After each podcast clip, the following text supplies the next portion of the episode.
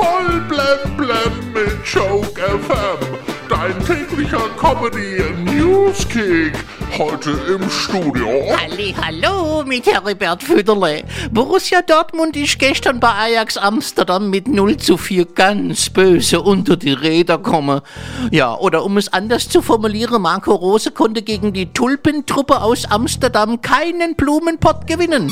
Und in der Champions League ja, spielt der FC Bayern heute Abend auswärts gegen Benfica Lissabon. Die Bayern sind Favorit. Heute braucht Benfica noch bessere Verteidiger als Lucas Hernandez vor Gericht. Gestern gab es einen fetten Deal bei den TV-Löwen. Die Social Chain AG von Georg Kofler hat die DS-Gruppe von Ralf Dümmel übernommen. Kofler übernimmt dabei alles, äh, außer Dümmels Klamotte. Heute vor 55 Jahren ist Stefan Raab als Sohn einer Metzgerfamilie in Köln auf die Welt komme. Ich frage mich gerade, was man Stefan Raab zum Geburtstag schenken könnten. Vielleicht die Adresse von einem besseren Zahnarzt. Laut einer Umfrage sind 30 Prozent der Deutschen für eine generelle Legalisierung von Cannabis. Der Rest sagt, das kommt gar nicht in die Tüte. Im November wird ein Schweizer Unternehmen das erste vegane hartgekochte Ei der Welt auf den Markt bringen. Ja, bei diesem Ei wird es dann immer heißen, ja, wer hat's erfunden?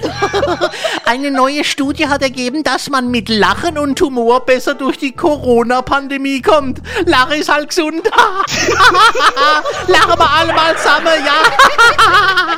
ja, und noch was zum Bier. Ja, das Bier soll im kommenden Jahr teurer werden. Aber das ist mir egal. Ich trinke eh kein Bier. Ich trinke nur Weizen. Kommen wir noch zum Wetter. Der erste Herbststurm des Jahres steht an. Tief Ignaz fegt durch den Norden Deutschland mit bis zu Windstärke 7.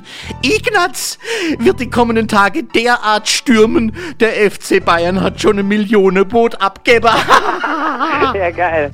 Voll blem auf Joke FM und auf joke-magazin.de.